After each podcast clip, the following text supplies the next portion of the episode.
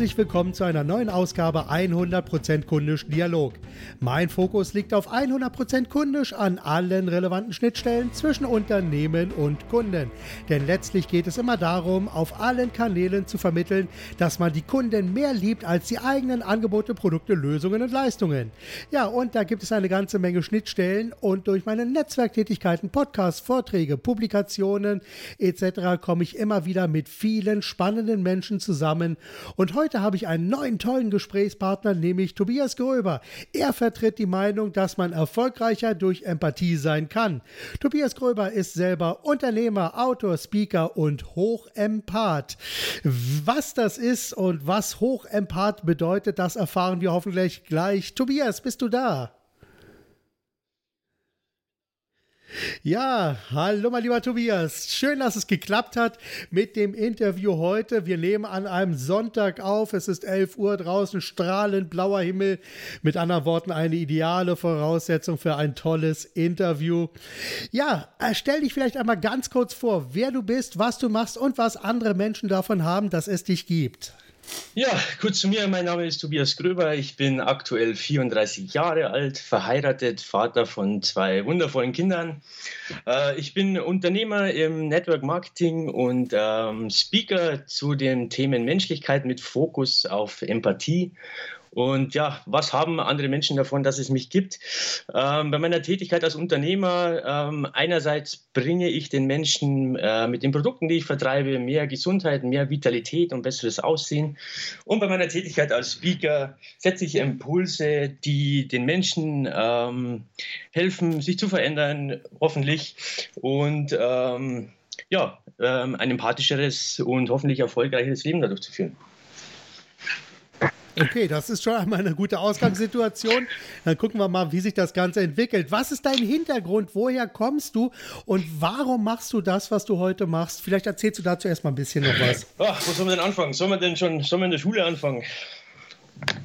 Ja, also wenn es da besondere Auswirkungen in der Schule gab, äh, wie Schulabbrecher oder ständig aus der Klasse rausgeflogen, der Klassenclown etc., dann gerne. Aber wenn es ein normaler Schulweg war, dann können wir den, glaube ich, überspringen.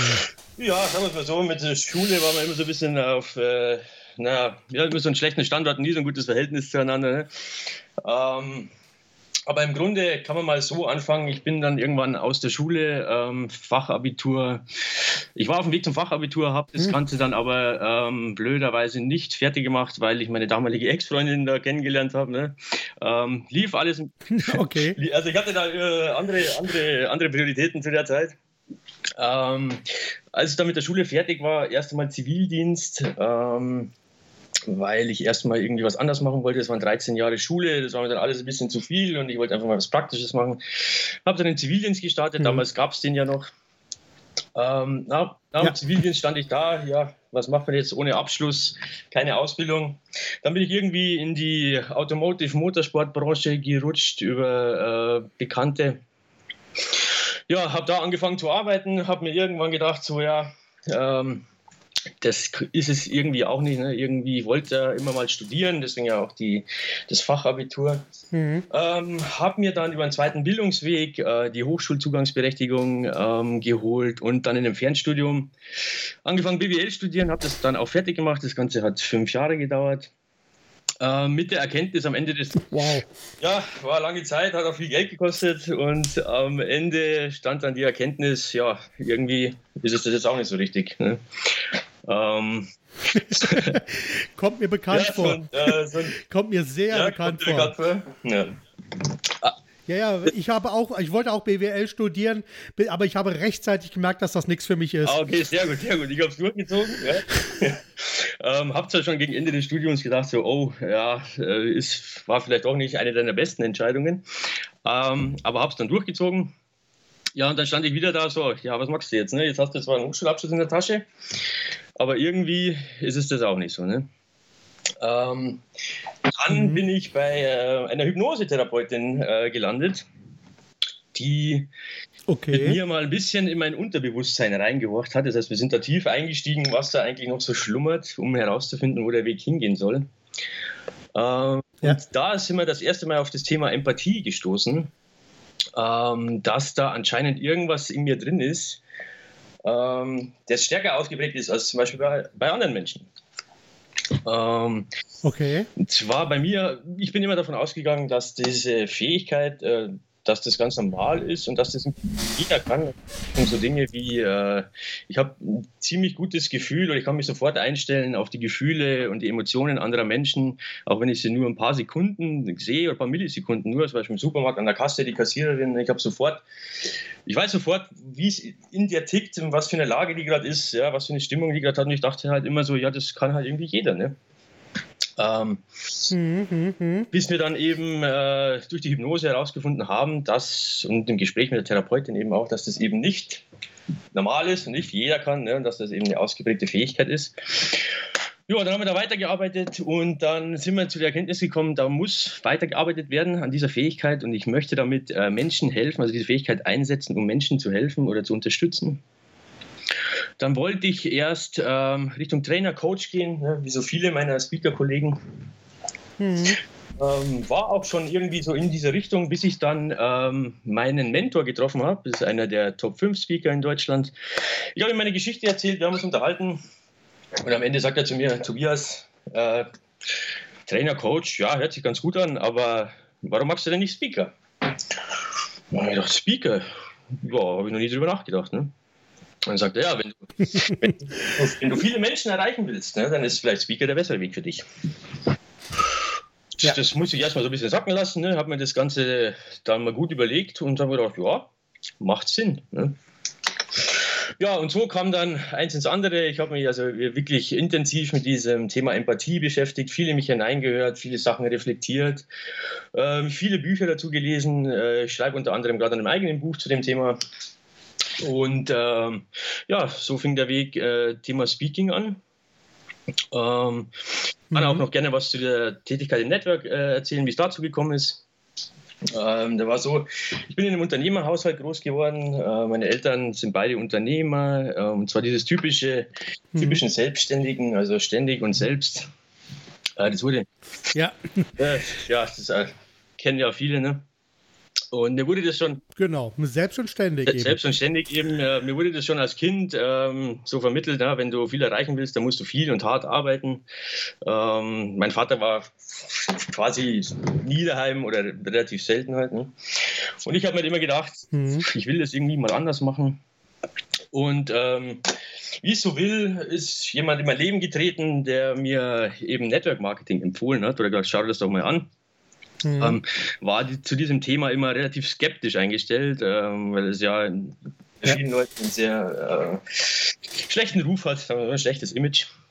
Äh, bin dann auf eine Veranstaltung gefahren, ähm, habe mir das Ganze angesehen und für mich entschlossen, äh, das ist genau das, nach was ich immer gesucht habe. Ne?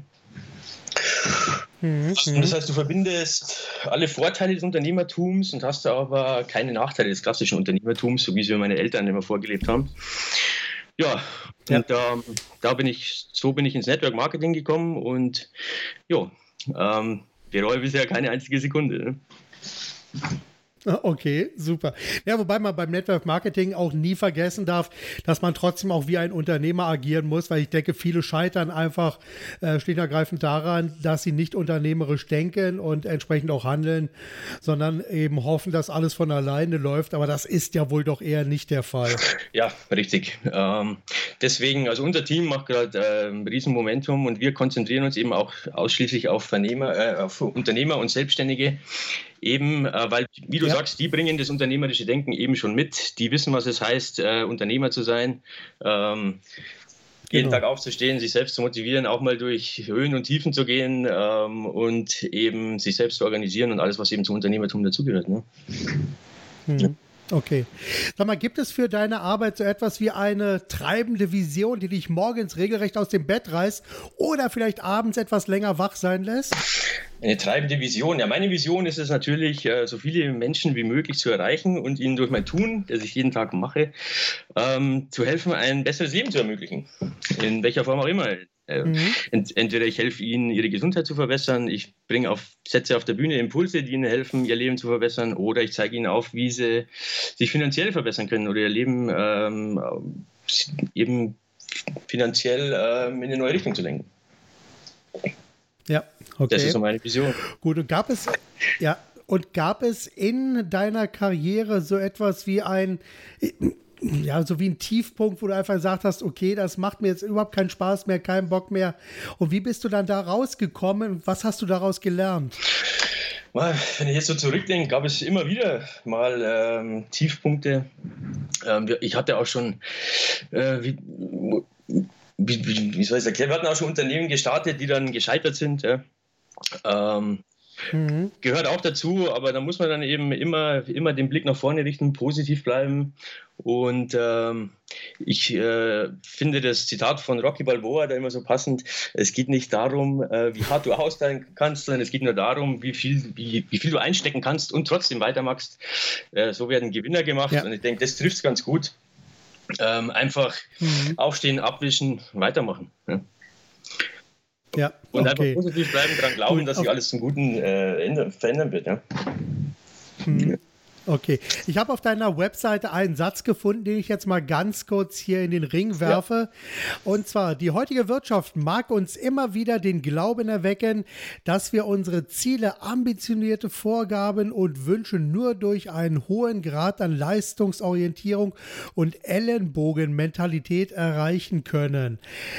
Wo siehst du heute in der Wirtschaft eigentlich die größten Probleme? Ist diese Ellenbogenmentalität noch so stark vertreten oder gibt es da eine bessere Lösung?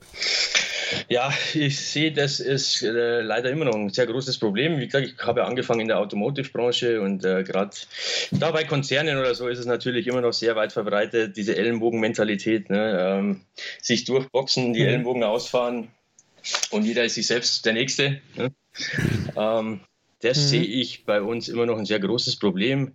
Ähm, ich denke, wenn die Menschen ähm, einfach ja, me schlicht menschlicher, menschlicher im Umgang miteinander mhm. sind und ähm, sich einfach ähm, vorstellen, okay, ähm, wie möchte ich selbst behandelt werden von meinem Gegenüber, egal ob das jetzt als mhm. Kollege ist oder als Führungskraft oder wie auch immer, dann denke ich, dass uns das letztlich immer weiterbringt, ähm, als, mhm. als die Ellenbogen auszufahren. Ja. ja, ich sag mal, das ist ja letztendlich auch genau der Punkt, wo ich mit diesem 100% kundisch auch immer wieder ansetze, dass es einfach darum geht, äh, den Kunden wirklich so gut zu behandeln, dass er sich wohlfühlt, dass er sich aufgehoben fühlt, dass er das bekommt, was er sucht und erwartet und vielleicht sogar auch noch etwas mehr, dass er dann auf diesem Wege auch zum Fan wird. Aber auf der anderen Seite muss es natürlich auch so sein, dass im Unternehmen selber auch so eine Kultur vorherrscht, indem man den Kunden dann wirklich auch in den Mittelpunkt stellen kann und indem man nicht vornehmlich damit beschäftigt ist, irgendwie mit Ellbogen sich nach oben zu arbeiten, weil dann konzentriert man sich meines Erachtens nach auf den falschen Punkt. Ja, es gibt ja dieses schönes Zitat von Richard Branson, der sagt, ähm, äh, kümmere dich zuerst um deine Mitarbeiter und wenn du dich um deine Mitarbeiter kümmerst, dann werden die sich automatisch um deine Kunden kümmern. Und ich denke, das trifft es genau. Ja? Ähm, ja, da äh, würde ich jetzt nicht hundertprozentig zustimmen. Also ich kenne dieses Zitat auch. Äh, ich sag mal, das Bewusstsein, dass es letzten Endes um Kunden geht, muss natürlich auch geschult sein, weil meines Erachtens nach, wie gesagt, das ist nur meine Meinung zu diesem Zitat, ist immer so ein bisschen so unter dem Motto, wenn ich mich nur um meine Mitarbeiter kümmere, dann kümmern sich alle nur noch darum, dass alles im Betrieb alles ganz toll, alles ganz super ist und nach außen hin passiert nichts und der Kunde ist dann so eher störendes Beiwerk. Also da muss man ein bisschen aufpassen. Also es ist sind zwei Seiten einer Münze letzten Endes. Klar, um das Thema Kundenorientierung kommt man nicht drum rum, weil der Kunde ist ja im Endeffekt der, der alles bezahlt ja, und den Laden am Laufen hält. Ne? Ohne Kunden ähm, es, dann passiert, nichts. Ne? Klar. Ja. Genau. Okay, welche drei konkreten Ratschläge hast du, was Unternehmer heute machen können, um diesen Empathiefaktor wieder in das Unternehmen hineinzubringen? Drei Ratschläge, wie man Empathie besser in das Unternehmen integrieren kann oder wieder besser reinkriegen zu können. Genau. Ähm, ich denke, man sollte ähm, ähm, versuchen, ähm, nicht in Hierarchieebenen ähm, zu denken. Flache Hierarchien, denke ich, ist hier das Stichwort. Und ähm, mhm. was mich an vielen deutschen Unternehmen auch stört, dass zu wenig, ähm, dass der Fokus zu wenig auf Soft Skills gelegt wird, sondern immer noch viel auf Hard Skills eben. Ähm, Fachkompetenz. Mhm kann man sich im Laufe der Jahre aneignen, aber wenn man Mitarbeiter einstellt, die keine Empathie haben oder keine Teamfähigkeit oder von ja. mir aus auch gute Manieren, ja, ist im Business genauso wichtig. Ähm, ja. Dann klar. wird es durchaus schwierig, mit so einer Person zu arbeiten. Und ähm, ich weiß es zum Beispiel von Gary Vaynerchuk, der hat mal gesagt, ähm, die Nummer eins Fähigkeit, die er beim, beim Rekrutieren neuer Leute sucht, ist Empathie. Ne? Ganz klar, ohne Empathie, mhm. ohne Empathie ist er nicht fähig, mit den Menschen zu arbeiten, die sind nicht fähig, im Team zu arbeiten. Und ja, ja. im Endeffekt ähm, bringt das äh, das Team und das Unternehmen weiter, wenn die auf Empathie ihre Mitarbeiter setzen. Mhm. Okay. So, jetzt, du hattest also das Thema äh, Coach und Berater äh, das, und Training. Das ist bei dir jetzt, äh, wenn ich das richtig verstanden habe, so ein bisschen raus aus der ganzen äh, Gleichung. Ja, komplett, ja. Sondern du siehst dich wirklich als Unternehmer, Speaker und Hochempath. Okay, dann äh, lass mich ganz kurz mal überlegen. Ja, dann ist einfach für mich die Frage, wenn du jetzt äh, mit deinem Team zusammenarbeitest, was für unumstößliche Regeln gibt es da für dich und dein Team, damit die Arbeit gut funktioniert? Ja, da gibt es einige. Und zwar wichtig ist bei mir, damit ich überhaupt mit jemandem arbeite, ähm, wichtig ist vor allem Ehrlichkeit, Integrität, äh, das Vertrauen ineinander und äh, eine offene mhm. und ehrliche Kommunikation. Und gerade im Network Marketing äh, passt ein Satz, der mir mein Mentor mal gesagt hat, ganz gut. Und zwar arbeite nur mit Menschen, äh, die auch dich aussuchen. Und ähm, das ist eigentlich so mein Leitsatz in der mhm. Arbeit im Team. Und ähm, wenn jemand jetzt zum Beispiel diese Punkte nicht erfüllt oder äh, der andere Werte vertritt, dann wird es schwierig zu arbeiten, beziehungsweise wir können nicht miteinander arbeiten. Dann. Ja, dann, dann wird es wirklich schwierig. Okay. Sag mal, was für Glaubenssätze hast du, beziehungsweise welche Glaubenssätze hast du vielleicht auch mal über Bord geworfen, wo du gesagt hast, das ist nicht mehr das, wofür ich stehe oder das ist nicht mehr das, woran ich glaube? Also ich habe Glaubenssätze, die bei mir vorherrschen sind. Ich denke, dass jeder, ähm, jeder der Herr seines eigenen Schicksals ist. Ich denke, man kann alles erreichen, ähm, wenn man an sich glaubt ähm, und ähm, einfach ähm, immer weiter nach vorne geht. Ähm, früher hatte ich mal einen Glaubenssatz, der, äh, den mir mein den meine Eltern ja geprägt haben, entscheidend war. Und zwar, du musst, äh, wenn du viel Geld verdienen willst, musst du hart arbeiten. Äh, diesen Glaubenssatz habe ich mittlerweile über Bord geworfen. Mhm. Ähm, ich denke, okay. dass du nicht unbedingt hart arbeiten musst, aber smart und clever. Ich denke, das ist der bessere. Auf jeden Fall. Das ist der, das ist der bessere Weg. Ähm, und ich glaube, ähm, dass wenn alle Menschen ähm, menschlicher miteinander umgehen und einfach ähm, ja, ihre empathische Seite rausholen und sich versuchen, in die, in die Lage des anderen zu versetzen, die Position einzunehmen, dass wir, da, dass es, dass wir dann fähig sind, ähm, ja, in einer besseren und letztendlich, letztendlich menschlicheren Gesellschaft zu leben miteinander. Ja, davon, super, klingt ja, gut. Okay. Super. Was macht dir bei deiner Arbeit besonders Spaß? Meine Arbeit macht mir besonders Spaß, ähm, dass ich mit meinen Produkten, die ich vertreibe, Menschen helfen kann, gesünder zu werden. Das macht natürlich riesig Spaß, das zu beobachten.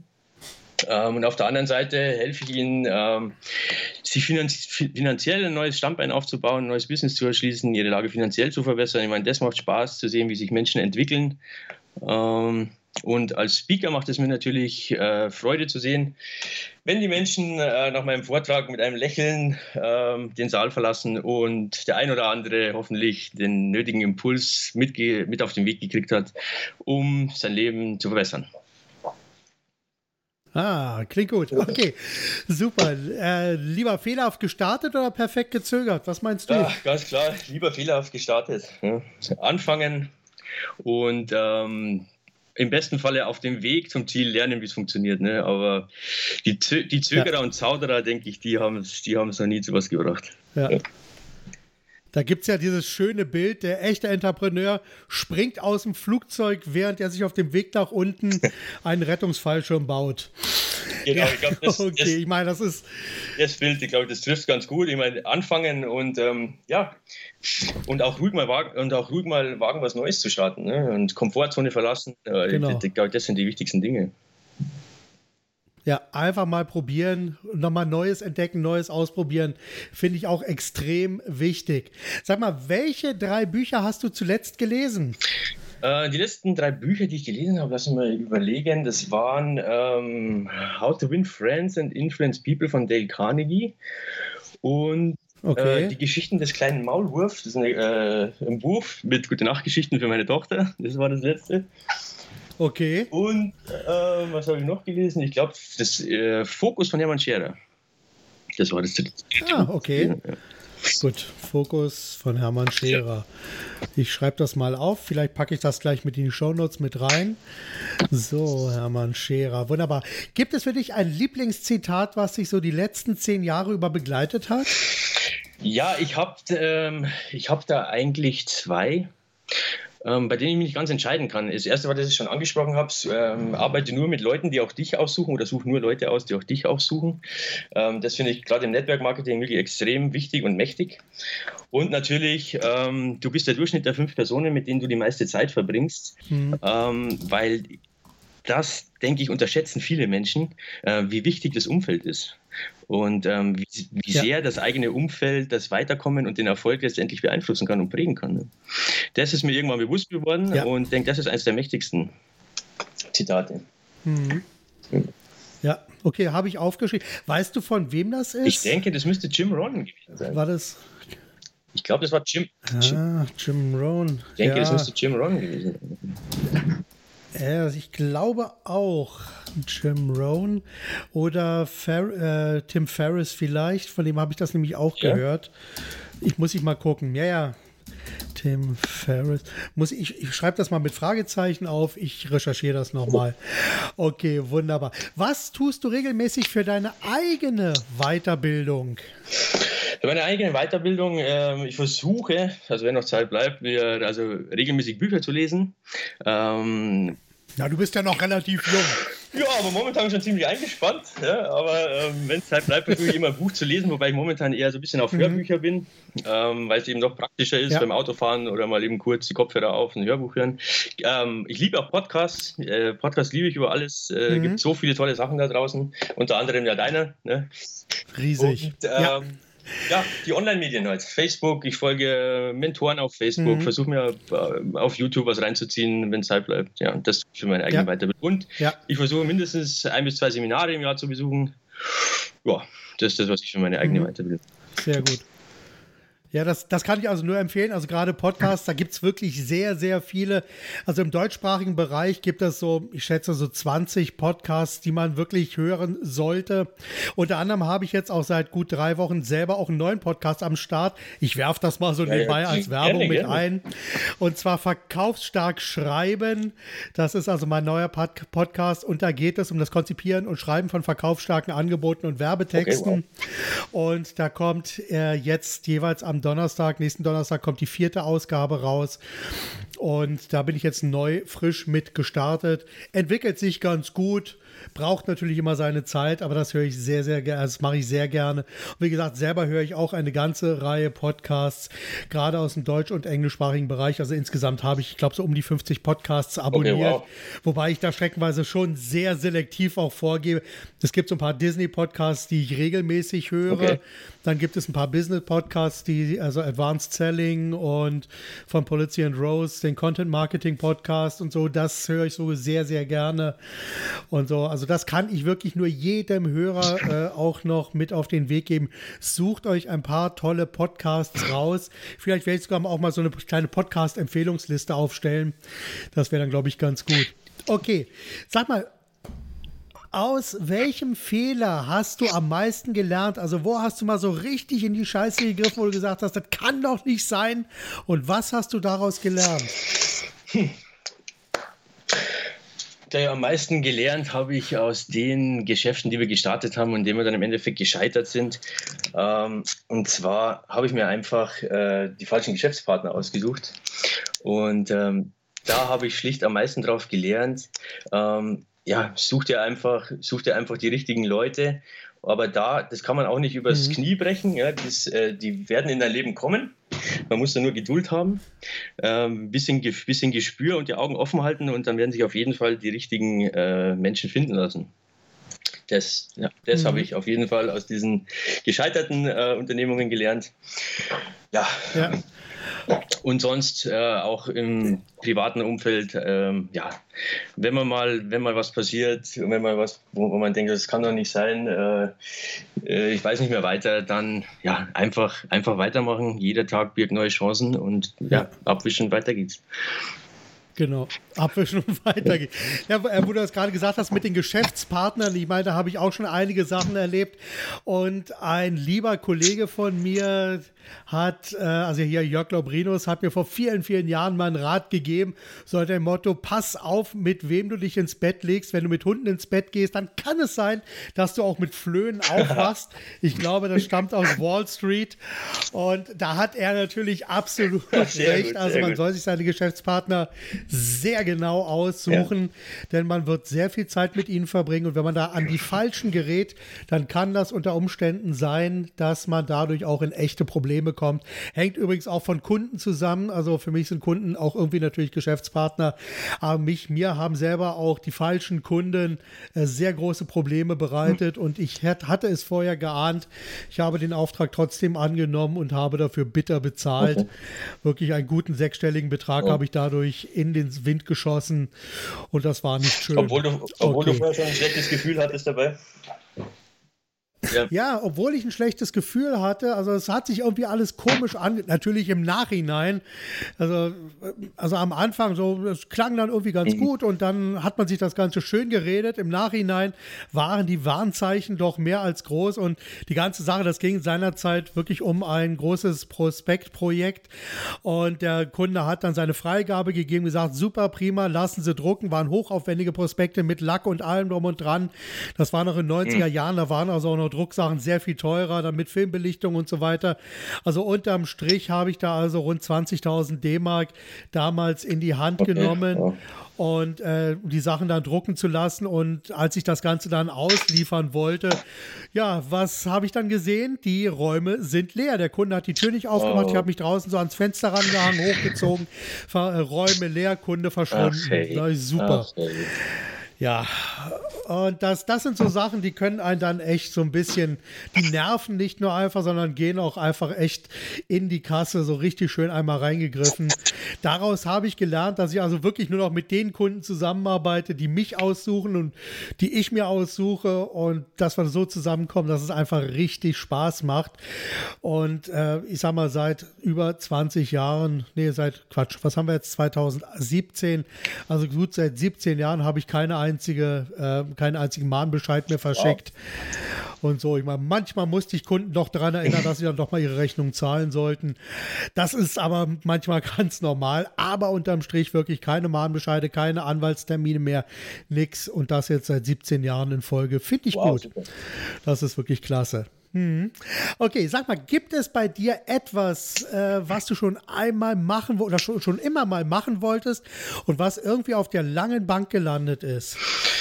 Ja, grundsätzlich habe ich schon viele Sachen gemacht, die ich mir schon vorgenommen habe, immer aber verrückte Dinge, aber was mir noch so, was ich noch immer mal machen, also gerne machen würde, das wäre den Kilimanjaro besteigen.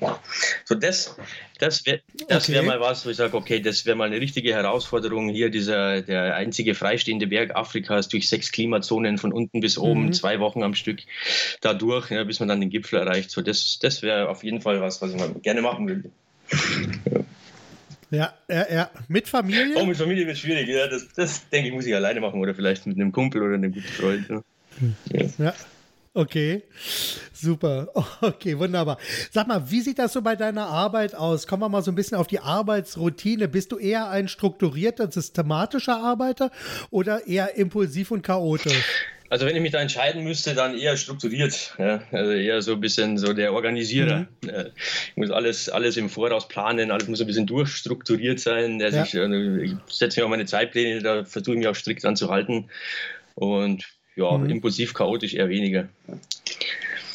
Okay.